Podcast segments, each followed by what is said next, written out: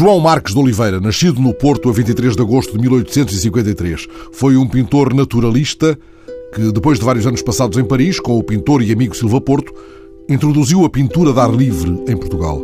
O seu busto está no Jardim de São Lázaro, no Porto, virado ao edifício da Biblioteca Pública Municipal, onde a bibliotecária Paula Bonifácio encontra com frequência marcas da passagem do velho mestre, quando ali funcionava o Centro Artístico Portuense, a dois passos da Academia Portuense de Belas Artes, onde o mestre já tinha estudado. Ele começou com 11, 12 anos a estudar com uh, António José uh, da Costa, depois entra como aluno efetivo e termina o curso em 73, é 73, 73. Faz aqui o curso de pintura histórica. De pintura histórica, exatamente.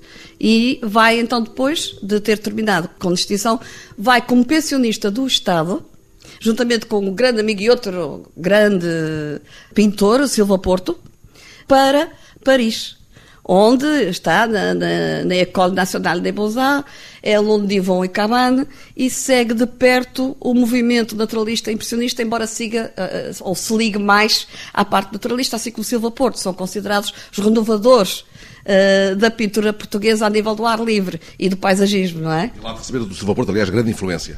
Uh, grande influência, grande influência, são grandes amigos, têm personalidades diferentes. Marcos de Oliveira era uh, mais contido, Silva Porto era mais ligado à natureza. Marcos de Oliveira uh, é muito influenciado pela cidade onde nasceu, o Porto. Portanto, ele dava grandes passeios no Burgo. Observa aquela mol da, da, da, Sé, do outro lado do rio, a parte da furada, observa as ruas pitorescas, faz passeios pela Foz, vê os pescadores, aquelas figuras que ele depois vai representar, os pescadores, camponesas, as varinas.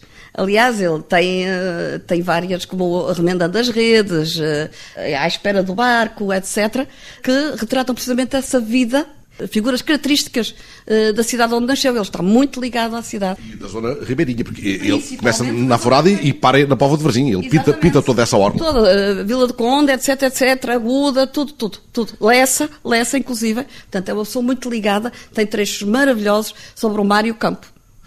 Isso depois de dar a volta a, a, meio mundo. Ele está em Paris, mas não fica preso a Paris. Paris não o prende. Ele, ele não, vai à Inglaterra, corre meio Europa e há de fixar-se mais tarde até em Roma. Em Roma, fixa-se em Roma e aproveita para conhecer esse mundo, uh, tomar, uh, enfim, uh, conhecimento do, de, das nova, da, daquela nova vaga, não é? A nova vaga dos finais do século XIX, que foi um, um tempo de ressurgimento a nível da pintura e de renovação. Aproveita para observar os mestres, e todas aquelas técnicas, especialmente o uso da cor. Ele há de até ser distinguido pela crítica como alguém que trabalha particularmente a questão da cor e da luz. Da cor e da luz, uh, principalmente é uma, é uma perspectiva diferente que corta um bocadinho com o que era tradicional. Portanto, ele na, na, na Academia das Belas Artes, ele eh, teve um ensino académico pesado, à antiga, digamos, não é? Uma coisa bastante tradicional. Mas ele soube ultrapassar isso e impor o seu valor e a sua, a sua novidade, a sua, uma lufada de ar fresco, vamos dizer assim. Ele acrescenta. Ora, este homem que se demora nas paisagens e as pinta abundantemente, é também um retratista. Ele eh, faz estudos sobre o próprio Silva Porto, o grande amigo Silva Porto. Foi um grande retratista, não só de Silva Porto, como referiu. Eh, o próprio Soares Reis, ele está muito ligado a Soares Reis. Muito, muito, muito ligado. Aliás, ele tinha em grande consideração a opinião de Soares Reis. Portanto, também faz um retrato notável de Soares Reis. Eh, ele, inclusive, tinha alguma dificuldade em reconhecer a qualidade dos seus próprios trabalhos e pede sempre a opinião balizada de Soares Reis. Portanto, há uma ligação, vamos dizer que será o mentor. E repare, ele começa muito novo a renovar. Ele, ele é o fundador do Centro Artístico Portuense, que começou eh, em 1880 na Rua dos Caldeireiros, cá no Porto, e que depois, eh, com a quantidade de sócios aumentar, com o, o crescente número de sócios, teve que mudar para aqui, para esta zona, eh, precisamente na esquina entre São Lázaro e a Rua do Marquês de Bóbeda. E depois vai para outra rua aqui perto, que é do Moinho de Vento. Ou seja, quando andava nesta zona, então. Esta zona oriental do Porto é fundamental, porque repare, ele é aluno da academia, Depois, uh, o Museu Portuense de Estampas e Pintura, que foi fundado por Dom Pedro IV em 1833, juntamente neste edifício, o edifício Santo António da cidade, onde funcionou também, lá está, o museu, a biblioteca e uh, havia uma interligação muito forte. Havia, era de apoio pedagógico aos alunos das Belas Artes, que é mesmo ali do outro lado da rua. E cá continua a biblioteca, onde continuam a encontrar, se procurarem bem, eh, marcas pegadas do próprio Marcos Oliveira. Há aqui documentação eh, muito importante relacionada com a vida e com a obra dele.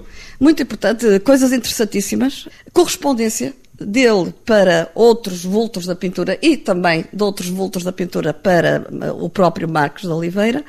Temos medalhas de mérito da École Nationale des Beaux-Arts, temos documentos pessoais como o passaporte, como o cartão de estudante e outras coisas, não é? Uh, que eu acho que são de uma. Temos um manuscrito dele uh, que eu fiquei fascinada. Fiquei fascinada e acho que se alguém quiser conhecer melhor uma figura que foi.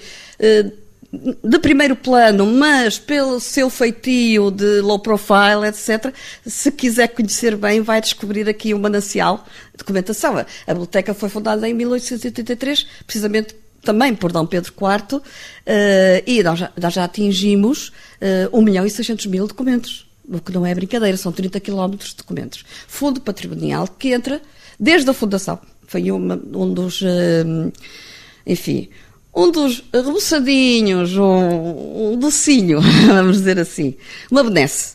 Uh, Dom Pedro IV, uh, nós fomos a segunda biblioteca a receber o depósito legal. Ou seja, tudo que é, desde 1883, que recebemos tudo o que é publicado em Portugal. A par da Biblioteca Nacional em Lisboa, e esses documentos relacionados com o mestre Marcos de Oliveira podem ser consultados? Estão na nossa base em linha, quiserem consultar, bibliotecas.cm-transporte.pt, eu vou repetir, uh, bibliotecas www.cmtransporte.pt e se fizerem a pesquisa por Marcos de Oliveira vão ver a correspondência, as medalhas, o manuscrito, todos os documentos pessoais estão já em linha para uh, saberem o que é que nós temos. De resto, a consulta é numa secção de coleções especiais, onde são dados à consulta manuscritos, obras reservadas, obras do século XVI, XVII, etc.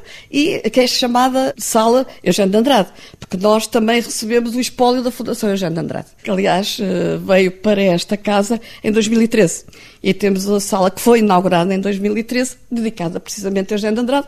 Tem uma exposição permanente com a evolução da vida e, inclusive, da criação uh, de, literária de Eugênio de Andrade a par com mesas especiais para consulta desses documentos especialíssimos. Quem vier cá, em vez de consultar por linha, eh, pode depois atravessar a rua, entrar no Jardim de São Lázaro, aqui de frente, e ver o e ver... posto feito por Soares Reis, com a ajuda de Marcos da Silva, que é curioso. Curioso. Marcos da Silva participou também, embora é evidente que quem gizou a escultura foi Soares Reis, grande amigo uh, de Marcos de Oliveira.